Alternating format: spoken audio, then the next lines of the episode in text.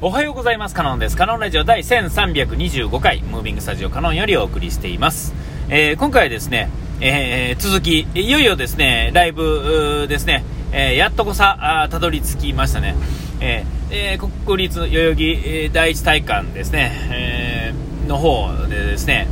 えー開催された、えーももクロの15周年、えー記念のライブですね。えー僕は Day1 ですね、16日火曜日ですね、まあ、前も言ったように火曜日で行ってると。えーで、えっと、ね、最初にあの、まあ、これも、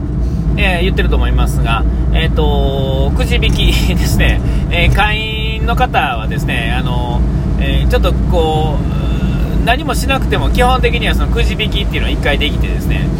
で、まあ、当たったらなんかもうもらえる非売品のもんですね、なんかもらえるんですけど、僕はちょっとあの、携帯ストラップもらってですね、えーで、まあ、ただこれについてはですね、あの何回もあの今まででですねライブ会場行くたびにですね、まあ当然やっているわけですけれども、行くたびにですね、あのまあ当たっても当たらんでもあれなんですが、えー当たってもびっくりせえへんし、当たらなくてもまあ。まあ、ちょっと当たらへんかった瞬間は悲しいですけれども、ちょっとだけあ当たらんかったかと、まあ、その程度でですね、なんかあれについてはですね、僕なんか執着があんまりないんですけども、えー、とない割にはですね、僕はかなりの確率で当たってるんですよね。えーえーと今までもその、えーこうアクリルコースターだったりですね。で、まあ、今回のこのストラップだったりですね、えーちらほらと、まあ、もらえてる、えー、と確率当たった確率でいうと、まあ、悪い方ではないと思うんですよ。5割以上当たってるような気がします。うーんあんまりはっきり覚えてないですけどね。えで、えっとまあ、それをやってですね抽選をしてですね。で、まあ、ちょっとあの恥ずかしながらですねあの代々木の隅でですねあの体育館の隅でですねみんながいる中でですね裸になってシャツを着替えるっていうことをしながらですね、えーやるわけです。ちょっと僕ねもののふとしてはまあ残念な話なんですけどもえっとやっぱり家からですねあの例えば赤の上もう上から下まで赤とかですね上から下まで黄色とか上から下までピンクとか上から下まで紫っていう格好でですね出てこれるほど根性座ってないんですよね。えーまあ、当然あの、ああいういろんなところに行く場合は特にそうですよね、直接会場に向かうんであればですね、えー究極、あのー我慢します、我慢って言ったらですけど、ちょっとね、えーね、家から出てですね電車に乗るまでの間にですねこいつっていう感じになるじゃないですか。その地元ではですね当然あのそういうのは目立たないわけです。あのそういう格好の人がいないわけですから逆に、ね、悪目立ちするわけですよね。はっはーんと、え勘のいい人はですねあ何かの、まあ、ライブなり何なりに行くんだろうなとかね何かのイベントごとに行くんだろうなっていうのは分かってもらえたらいいんですけども。こうなんかなんか日々そんなん着てる人やと思われたくないっていうなんか必要のないねあのなんていうのあれがあるんですよね恥ずかしさっていうのが。ええでもまあ世の中のもののふの方はですね、えーっと普通まあ僕みたいにこう会場の近くとかで着替える人も、えーまあ散見されるんですがやっぱりですね少なくてもですねその、え例えば東京なり関東であるライブでえー、と駅の上時点東京駅とかで僕降りるじゃないですか。東京駅とか、まあ、バスでも横バスでもそうですし。その時点であの大体括弧出来上がってますよね、えー、と上から追加で羽織るとかですね。上から追加で帽子かぶるとかあのこの手首のね巻くやつとかですね。えーそういうのをあの後からですねそのライブ用のためにわざわざこう装飾するっていうのは基本あってもですねえー、と基本、ベースの状態靴もそうやしシャツとか、えーいわゆる脱が脱いで着替えるっていうようなことがない状態で上に1枚羽織ってるとかですね、えーそういう状態でみんな歩いてはりますもんね。えーであの僕みたいに完全にあの肌を見せて着替えるような人っていうのは僕以外に今まで見たことがないです、正直。僕でもあのベルーナドームの、ま、外でもそうですし今回の代々木でもそうですが外でほんまに会場の入り口の手前のところで、えー裸になって着替える。裸って言っても、まあ、ズボンは脱がないですけどね。あの上着ねシャツを普通の着てたシャツを脱いであの普通のシャツ着替えてであの、まあ、あのベースボールこうハッピーっていうんですかね。なていうんですかね。そのやつを着てか帽子かぶって手首つけて、えー、でまああのサイリウム等々をですねあの出せる状態にしてそこから会場に入っていくっていうね、えー、こう一連の作業で。それまでにどうしてもですねコーヒー屋行くとかですね友達と会うとかってそういうことしてるからまあ仕方ないわけですけれども。でまあまあ前置きがもう5分も喋ってまいりましたがまあ、ライブ自体はですね、えーとまあ、古い人ほど、まあ、当然あの声出し解禁になった一発目なんで、えーえー、古い人ほどですねやっぱり最高なセットリストになってるわけですいわゆる声出しのための曲というかですね声出しがしやすい曲っていうのにやっぱり偏るっていうかですね、まあ、これ当然ですよね、えー、でそれの方がももクロたちも、まあ、喜ぶであろうということは、まあ、前も言った通りですよ。えーえー、っていうのもあるしで声出したい人っていうのもすごいしだからこそあの始まるあの会場、えー、ていうかなあのまだあのチェック席した状態で待ってる状態の時からもうみんなあの声出しをするわけですよ。だからもうみんなもう決まってますから例えばみんなの妹って誰かが言ったらですねあのしおりとか言うてねやってるわけですよね。おおとか言ってあそうそう声出していいのかっていう感じでですねみんなが、え、なんか笑顔が一番レニちゃんってこうねあの、みんながこう連結していくわけですよ。それがねすごいなと思って、えー、当たり前なんですよ。当たり前なんですけど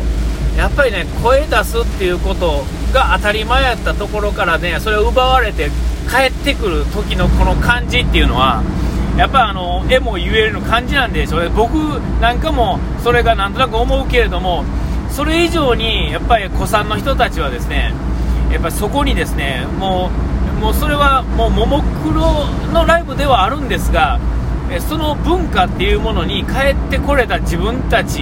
にもうちょっと感動してるんだと僕はもう思ってるんですけど、まあ、それ感動するもんですよね、そもそもそこは。ね、なんかもうなんやったら中にはですねそのライブで声を出すこと自体にも生きがいを感じてる人っていうのはね、え、めちゃめちゃいるのかなとこう思うわけですよ。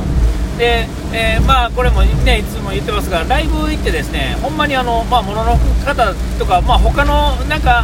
アーティストのそのファンの方も、えー、そういうことなんだろうと思うんですけれどもえっ、とあのそのこうほんまにこう始まるそのライブが始まるまではですねほんまにみんな静かにしてるわ友達同士で来てる人は友達とまあわちゃわちゃと普通の話してますが、まあ、単発で来てる人とか、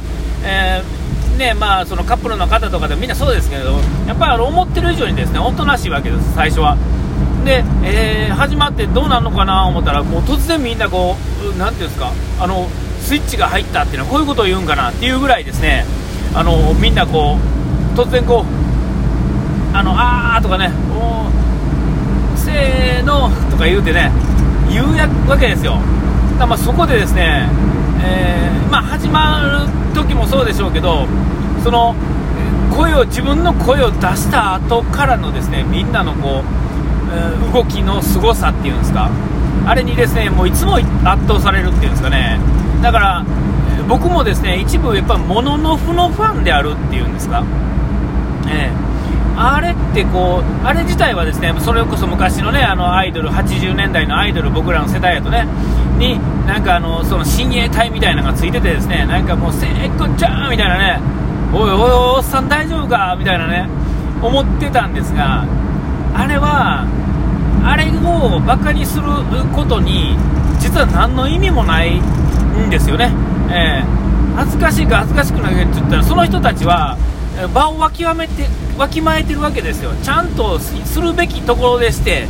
えー、しちゃいけないところではしないわけでしょ、そう考えると、ですねちゃんと場をわきまえてるあっちの方が正しい、まあ言うたらあの、えー、ドレスコード的なところもあるわけですよね。いや当然、声出さなくて楽しむ人も、それは当然許されるんですよ、まあ、許されるというかあの許容範囲ではあるんですが、えっと、やっぱりそのファンとしての最高峰っていうのは、やっぱりそれを声出すと。でそれが自分が恥ずかしいとかじゃなくてですねそれは結局そのアーティストに届いた時にアーティストが嬉しいんですよ。で嬉しいっていうのはどういうことかどういうことになるかというとそのアーティストのパフォーマンスがより乗っかってですね、えー、パフォーマンスされるわけですよね。ねお互いで高め合えるっていうんですか。で最高の時間を作ってですねものすごく気持ちよくなってですね。であのそれぞれの世界に帰っていくっていうんですかね、えー、でまたそれをエネルギーにしてですね次はだとか新しい曲がどうだとかですね。いろんなことがありつつですね、えー、そのやっていくその世界観っていうのはアイドルでこういうのでおっさんでみたいなんとかちょっと派手なわざわざダサい格好してみたいなところは、えー、いうとこだけピックアップする上っ面だけ救うとですね。なんともこうあれなんですがそれをするべきところでしないっていうのは逆に何て言うんですかあのお高く止まってるんじゃないんですけれども逆に恥ずかしいんだなと。